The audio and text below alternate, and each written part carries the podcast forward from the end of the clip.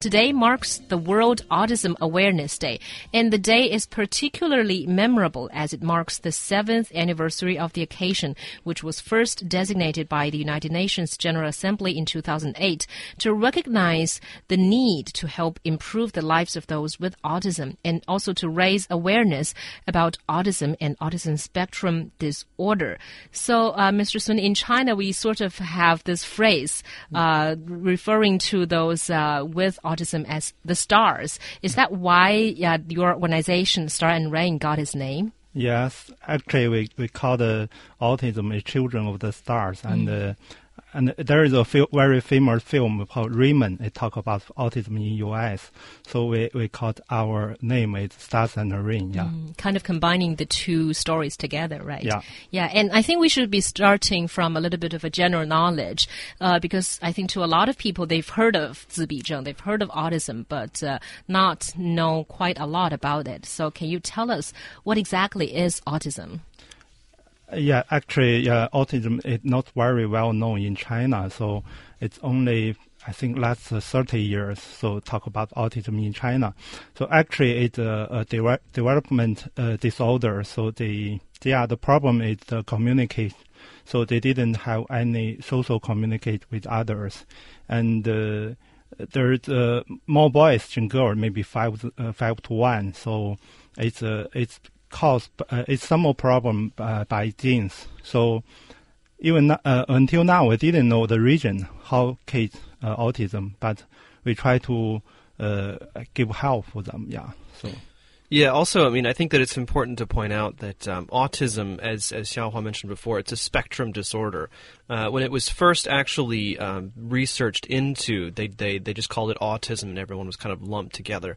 But what we're finding out more and more is that number one, um, every every person with autism is not going to have the same um, symptoms. They're going to ha- they're going to exhibit very very different behaviors, and there's also uh, a spectrum. It's it's a continuum where you're going to have very severe cases where, uh, you know, you see kids. It's almost impossible for them to interact. It's impossible for them to communicate, all the way up to very very highly functioning people with autism, where uh, the the the severity is is going to be um, a lot a lot less.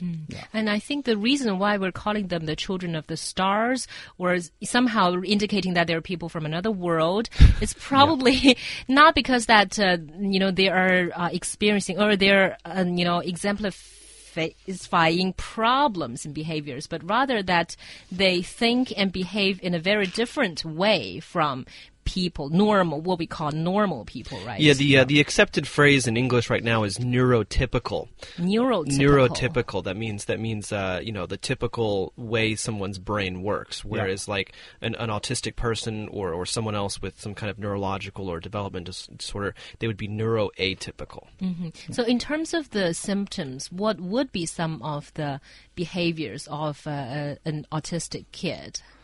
Yeah, sometimes they didn't speak uh, uh, the verbal uh, problems, and uh, there are no eye contact with others, and uh, their behavior problems. Yeah, they do something very strangely. Yeah, so it's easy found that that uh, the the slowly the language develop, development is very slowly. Yeah, for the parents, it's easy to find that. Yeah.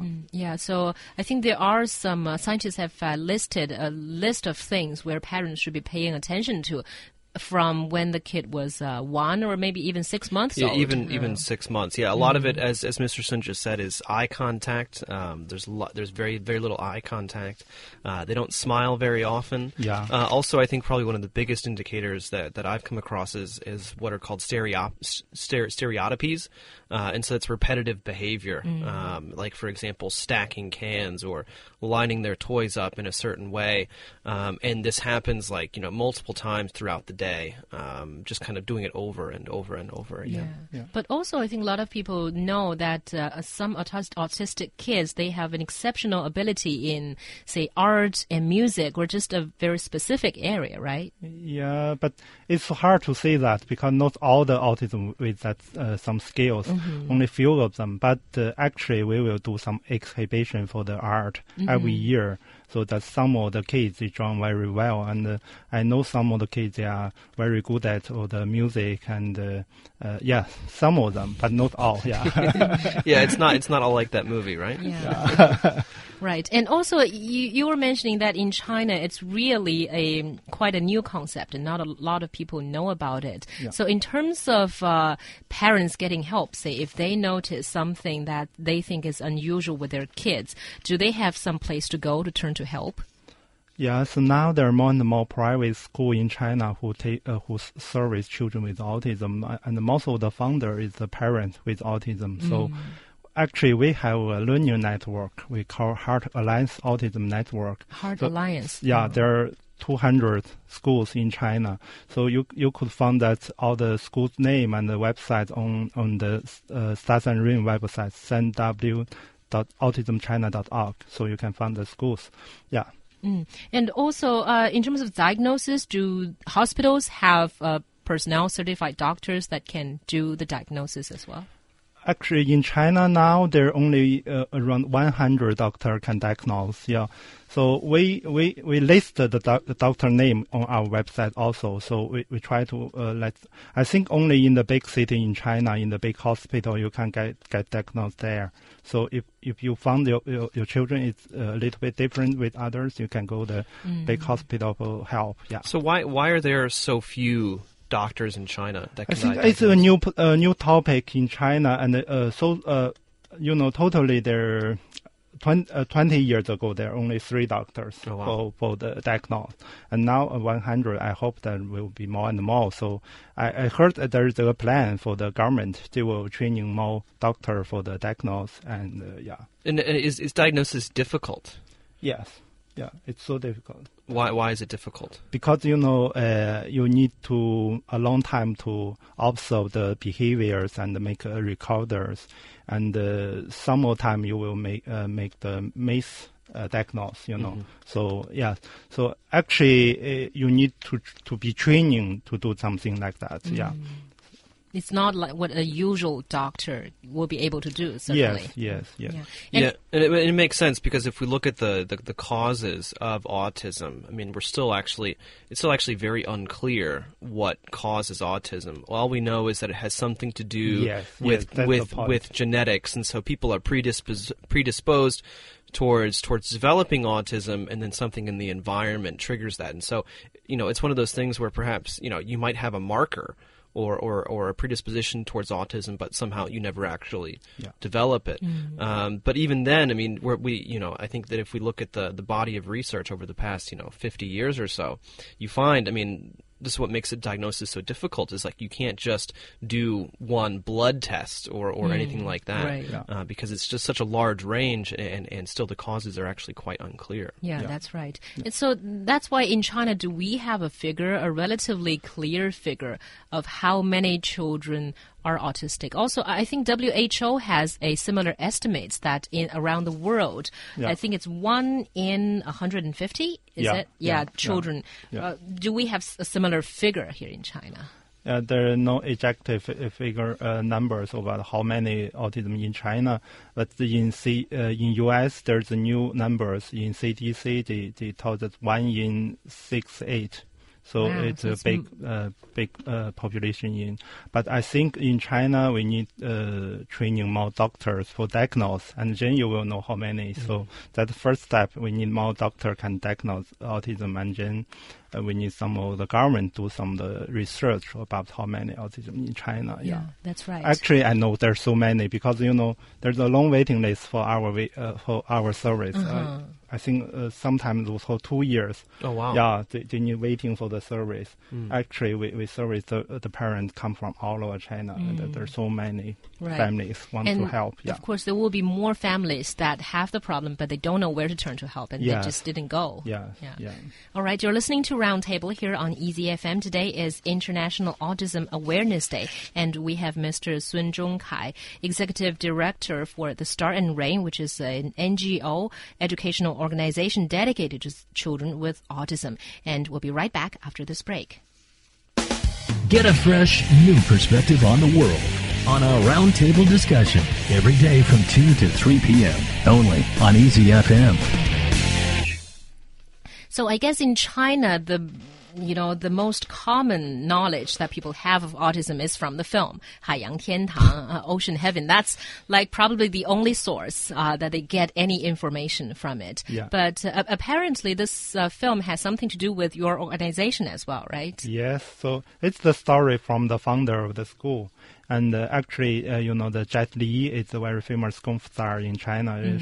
Uh, he want to help, and uh, he, I, I met him 2008 and uh, tell him the story about the school, and uh, he said, "I will let more people know uh, in China know what is autism." So. F- f- finally, you know, there is a film talk about autism and uh, make more people know autism in China. Yeah. Yeah, and I believe his organization is also supporting yours, right? Yes. Yes. Yeah, and here we also have a personal story from Xie Hui, who is a mother of an 11-year-old boy who is going to a ordinary primary school in Beijing. Her son was diagnosed with autism when he was two and a half years old, and then she quit her job to take care of her son on a daily basis. She was uh, here describing uh, what she felt like at the time. 很快就接受这个现实了，而且就很快就在找方法来怎么补救。 呃因为有很多家长是在就沉迷了一段，觉得一直纠结，就是很悲痛。我是那种呃认清这种现状之后，好像就没来得及悲痛，就赶紧想办法来怎么干预他，没走什么弯路。这个是我一直比较庆幸的一件事儿。在医院确诊了之后，就刚好就快到春节了嘛。然后就狠心就辞职了，然后就全心带他。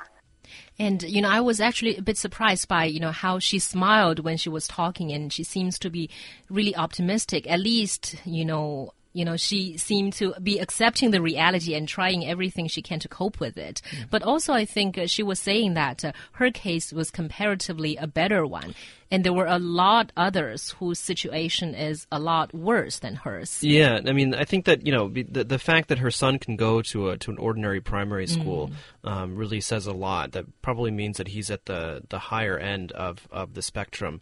Um, and I think one of the things that we didn't get a chance to mention about you know the behaviors of autistic children is is that um, they they have a tendency to to blow up. They have a tendency to um, throw fits and, and things like that. And a lot of that has to do, at least from, from some of the research that I've done earlier today, has to do with sensory overload. Like they like they can be very they're very sensitive to light. They're very sensitive to sounds and to smells and things like that.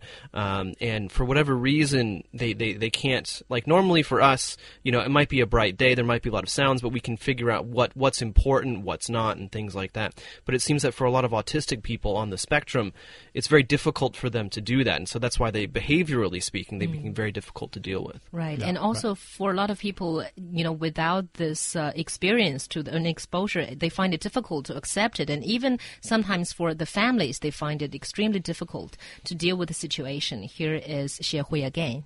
我是那种遇到事情想尽量往好处想，哪怕再糟糕，我都是想办法就怎么克服它。因为你再伤心也没有用，还不如把这个时间跟精力 用来怎么解决它。但是我觉得作为这个家长啊，他还是有自己心酸跟痛苦的一面。但是有的人就能很快从中走出来，但是有很多还是没法走出来。这可能也跟孩子情况有关系吧。就有的孩子程度比较重，这家长呢，可能他这个忧虑的情况可能就会比我严重一些。 So her son now attends a primary, ordinary primary school, as she said. But uh, you know, when he grows older, she has new uh, problems and new worries. 因为他有的时候还是跟普通孩子不一样，像他就理解不了那些开玩笑或者故意反着说话的那种，就他理解不了，他就有时候没法控制自己的情绪，所以我就比较担心那些孩子会总拿他开玩笑啊，搞些恶作剧啊。这个本身其实也无伤大雅，我担心的就是如果经常会有这种情况出现。如果他那个时候又赶上青春期的时候，他可能会心里比较敏感。如果让他受到比较严重的伤伤害，就我担心他会有一个回退，因为有好多这个病的孩子，就是青春期就是一个坎儿，就是有的如果你能平稳度过的话呢，那后面可能会他进步的空间就能有一个本质的一个提升。但是还有一波人那几年没有过渡好。会发生那个语言的退缩呀，包括问题行为的出现啊。现在啊，最担心的是这件事情。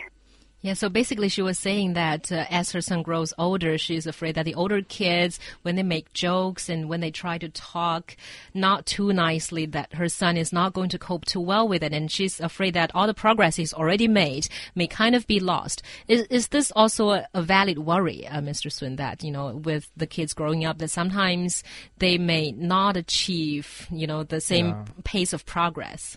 Yeah. So that's the point. So you know, it's all the parents in China they just worry about when they get older and uh, their parents get older, who will take care of them and uh, who will help them. Yeah. So I think uh, they need some support. No, not only the family care, it's also social care. So more social worker or some uh, case manager to help them to uh, uh, how to you know keep the relationship with others. So it's so important. Yeah Right. and uh, how to support them get a job, something like that. Yeah. Mhm, Yeah. Let's talk a little bit about the social help. For example, uh, the situation that uh, Xie Hui is talking about. For example, if I were uh, the, a kid's mom who's in the same school with an autistic child, Yeah. and so how should I tell my children, you know, what should they do or pay attention to in dealing with their peers who have autistics, That's autism? sorry. Yeah, autism. Yeah, just make friend by, uh, with them. You know how to uh, accept them and uh, take them to your home. And uh, some I, I- heard some very uh, moving story about in one community there is a kid with autism, and all the neighborhood and uh, take take care of the kids and invite the kid to their home and let their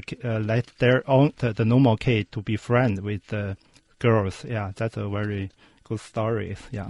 So. Yeah. Yeah. In terms of the governments and the you know communities' efforts, uh, currently, do you think that there is enough help and uh, also attention to this area? Uh, in China, there changed a lot. There's 10 years ago, there no any support from the government. But from 2006, the beginning, and uh, they give some budget for the autism uh, uh, help. And uh, now in different parts of China, there are different policy. And in Beijing, I know that uh, the government will pay 3,000 yuan uh, per month for the training for the kids. Yeah. So, but only help for zero to six, and uh, there no more support for the education. Uh, education age that's after six, or there no more the they, they can have job something uh, later uh, things you know. So uh, yeah, that's uh, I think the they need more help. Yeah. And so you mentioned um, training. So does does does that mean that like these these kids from zero to six can go to regular public schools, or do they go somewhere else? Uh, yeah, so actually the uh, autism is diagnosed around three years, uh, around three years, yeah. So the good uh, in, intervention is from three to six. It's the best time for the intervention, for the training and uh, let them some uh, social skills, yeah. So actually now there's uh, not, not few public uh, school in China uh, can give some service like this. And there are more and more uh, private schools that like the founders is parents with children with autism. So they set up a school and they want to help others. Yeah. So that's the situation now. Yeah. Yeah, but private schools still they charge, and uh, so I guess the three thousand yuan that the government is providing We'll pay be for the tuition. yeah, Yeah. hopefully will be Yeah. able to pay for the tuition Yeah, right also in terms of training uh, for example what your center is doing what kind of help uh, exact help do you think you can provide to them and how much can you help them uh, say integrate into the society Actually, yeah, you know, we do the parent training for the program for the last 20 years. So we help more than, uh, help more than 10,000 families from all over China. So the first step is tell the parent to accept the children with special needs and to know how to communicate with their, their kids. Yeah. And uh, second, we, we do some teacher training program for the schools, for the private schools, and if they are do some no-profit organizations, and they open their financial form, and we will give the training for free. And uh, until now, we're training more than 1,700 teachers for the 200 schools all over China. And uh, you know, every year today is the World Autism Awareness Day, so we will do some exhibition and fundraising activities and uh, in the university we'll do some uh, volunteer activity there to make the sense, make awareness about autism uh, Mm-hmm. in the society. Yeah, yeah. Yeah, but when you mentioned training, a lot of it you were talking about parent training or teacher training. That means in the end it will still be the, the parents. A lot of it is parents face to face with their children, trying to you know make them feel better, trying to make progress in Yeah. their kids. Yeah, that's the you know actually we need more uh, special educator for them. But the uh, first step and the parent need to know what is autism and how to ha- help them. And the second, maybe the public school there is more uh, special educator in the public school to help uh, to know what is autism and help them. Yeah. Yeah, I mean, just to give a bit of an, uh, a bit of a comparison, like in the United States, um, I mean, pretty much every school that I that I went to, I only went to public schools, but every school that I went to had some form or another of um, children or students with some kind of uh, disability, whether whether physical or mental. And so, in that sense, I mean, um, China is is kind of lagging far behind, I would say, in the sense that there really isn't, um, you know, public resources available for for these these kids um, to to number one go to a regular school or, or even people who are trained and, and paid to uh, to help them at regular schools. Yeah, I, I also have a similar experience when I was in the U.S. My Mm-hmm. um, daughter was in the kindergarten. In that same kindergarten, there was more than one kid with special needs, and most of them was uh, had OCD problems. Okay. but they had special teachers from a Right. special institution following them wherever they go, basically. So I guess this is something that uh, China should have as well, right? Yeah, we need have some legal for the, for the rights, the education rights for these kids. So you know, I know 40 years ago in U.S. there is a special education legal for that. It's for free training and for public uh, schools and uh, for the individual service. Yeah, that's the three point. Yeah. yeah. Money wise, it's also a problem because I guess 3,000 yuan, it, it is a lot of money already monthly, but uh, nobody knows whether it is enough to cover for all the need that Yeah, they're going to need. yeah. But that's uh, also, on the other hand, it's only in Beijing. Yeah. Yeah, So, and it's only for training. It's not like they're it's not like they're giving the, the families three thousand renminbi. They're just paying it to these uh, these training institutions. Um, but I was reading earlier today that in the U.S. it's estimated that um, uh, that ta taking care of an autistic person can can cost uh, more than four million U.S. dollars Yeah. over the, over their lifetime. Um, And so really, we're just looking at. Um, a a fairly large financial burden for, for parents if there isn't any you know public or government support. Right. Thank you very much, Mr. Sun. And finally, what is uh, your websites for you know you know in case uh, some parents or people want to know more about the organization and Uh, what autism? thank you. Yeah. www.autismchina.org. Okay, all right, that's good to remember.